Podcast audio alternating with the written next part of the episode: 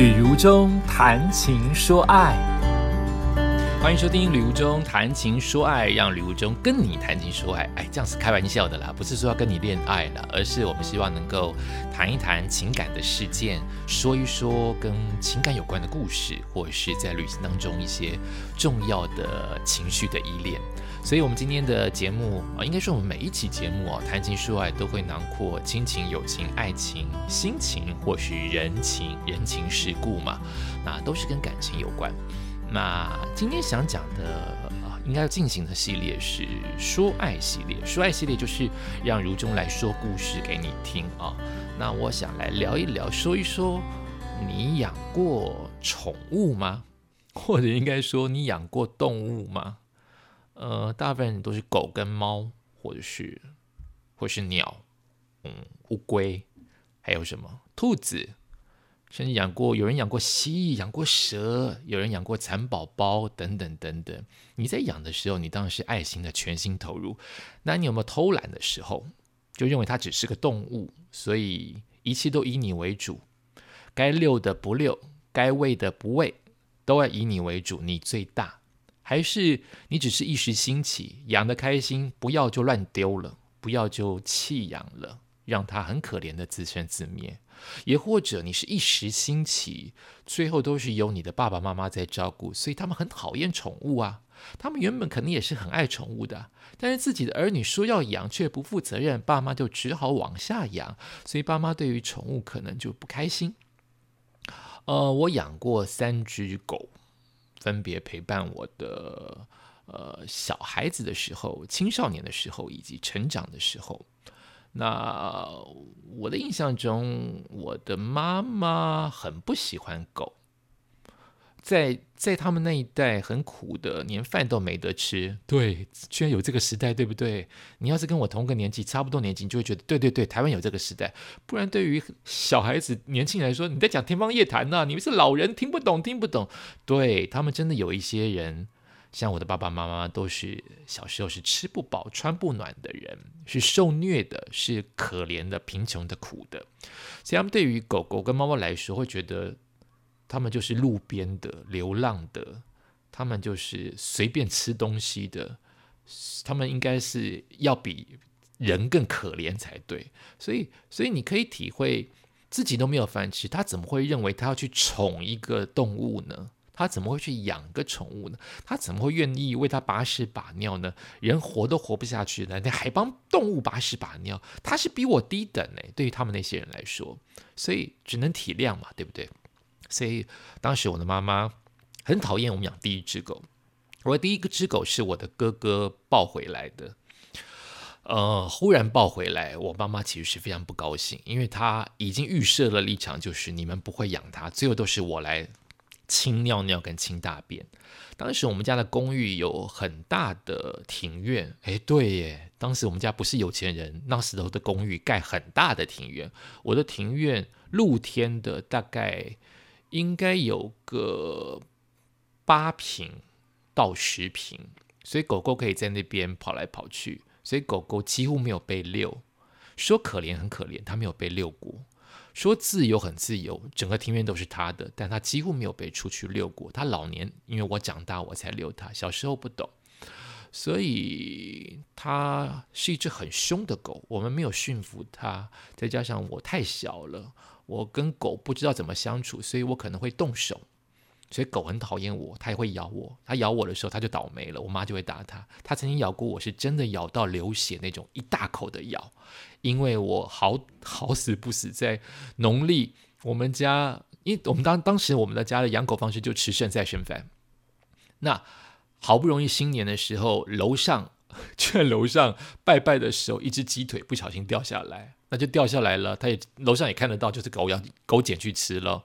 那我们家狗小花那只野狗，那只母的野狗，它终于吃到鸡腿，所以它非常保护，它不吃完，它咬了一口就搁在旁边，一直闻整只完整的鸡腿，一直闻。我在它睡觉的时候，想把那个鸡腿拿过来看它有什么反应，所以我活该，对不对？对我被咬，我被咬是那种血流如注的，一口咬下去的咬。就好像吸血鬼把你脖子烤上去，那脖子啃上去之后不放的那种咬，所以它倒霉了。它倒霉就是春节除夕那那只狗被打了半死啊，我倒霉了，就是我春节除夕见红，好深的伤口。所以那只狗对我没有缘，但它走的那一刻，我还是很想念它。以后有机会再说。第二只狗叫露露，是我在大学因为要拍片，不知道抢什么题材，就决定那来拍流浪狗好了。当我们一群八个人在当时的台北市八德路还有铁路的时代，在那边晃来晃去，说要拍流浪狗该怎么办呢？这只狗就从货车底下钻出来，看起来像刚生出来的小狗，这就是缘分吧。我不可能在养狗，因为我知道我妈妈对于狗的感觉，所以我们空了好久都没有养狗。因此，这只狗溜出来的时候，这八个我们当时的大学同学，这只狗都不绕着其他的人，只围在我旁边。我我又是那个那个骗子的导演，这么巧，它就一直绕在我的脚边。那我就把它抱回到我同学的家，安置个一个晚上，等我去探探我妈妈的口气。但我妈妈当然不可能答应，所以我硬把它抱回家说拍片。我记得我妈妈当时的表情就是把狗狗的脚掌举起来，因为我们家的狗狗露露是深咖啡色跟白色的间，应该是深咖啡色跟黑色的间间隔，所以我妈就把脚抬起来，她很怕碰到黑白脚的狗，可能当年的当年的迷信说这样的狗怎么怎么样，所以我妈很不甘愿的把它留下来。那这只狗我有照顾，从头到尾有我的照顾，我的喂养。但我对他非常舍不得，他陪伴了我所有的从大学到入社会的所有的喜怒哀乐。但他走的时候，我真的是痛哭啊！到现在想到，此刻都还会哽咽。但我可能在电视上说过，我就不说了，说了就会难过。以后有机会再说。那第三只狗就是我写成书的，我有一本书是用画的，叫《边边男孩》，它是一只边境牧羊犬。我养它短短的三四个月，因为舍不得它在我们家窄窄的客厅抛光石英砖，不停的跌倒，因为狗狗的脚掌抓不住那个抛光石英砖的那个那个滑。那个，因为抛光石英砖就是干干净净、好清理嘛，它当不粗糙啊，所以狗狗就一直滑倒，越滑倒，它的后腿越来越往外撑，就有一点点变形了。我舍不得，所以我就找到了我的呃好朋友的哥哥，他有一整片的山都是他家的花园，所以我就送给了他。那只狗叫阳光啊，我在 FB 当中或多或少都有提过。扯远了，你养过宠物吗？你养过狗狗吗？刚才一听到妈妈妈妈，诶，我的爸爸跟狗到底是什么关联呢？当年养狗的时候，因为我的爸爸某种程度来说也算大男人，呃，只赚钱，回家的事都不太理会，所以我没有看过他喂过我们的第一只狗叫小花，我也没有看过。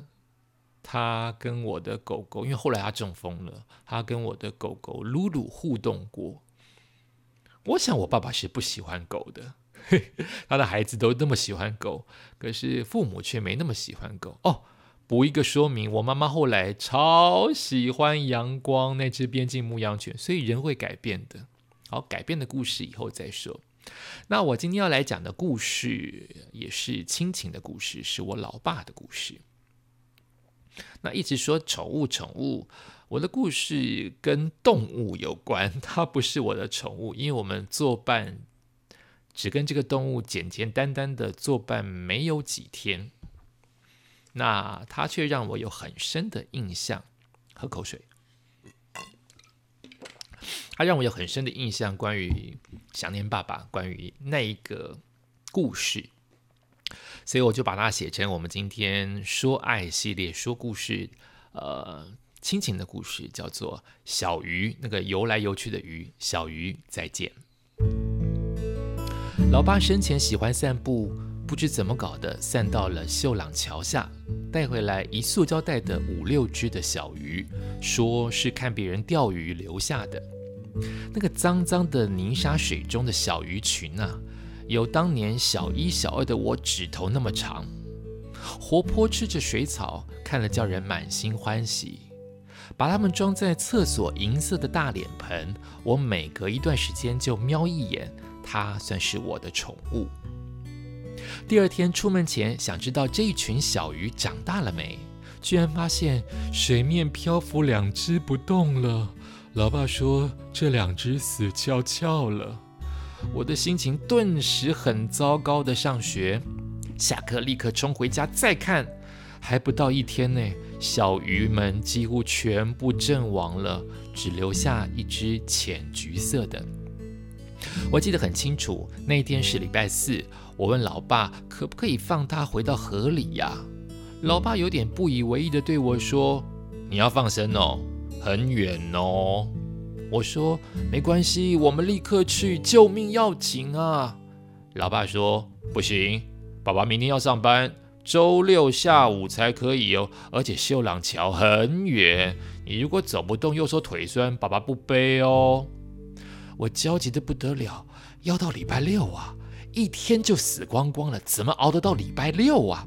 读了半天，他也没理我，我只好对着这唯一的这一只浅橘色的小鱼求他说：“拜托你一定要活下去，我周六下午会送你回家。”哎，我就果然是个好孩子，对不对？我应该去对神来求吧，我居然是对鱼求，以为这个鱼可以决定自己要不要好好活下去。漫长的周五，小鱼没死。接着来到难熬的周六上午，小鱼仍是活蹦乱跳的。哎，老爸，你下班可不可以快一点回家？我好想叫救护车哦。老爸回家慢吞吞的吃了午饭，还给我慢吞吞的抽了一根烟，又给我慢吞吞的睡了午觉。起床慢吞吞的看了小鱼一眼，那种哎。居然还没死的表情，他知道自己得乖乖的履行对儿子我的承诺。下午三点半准时出门。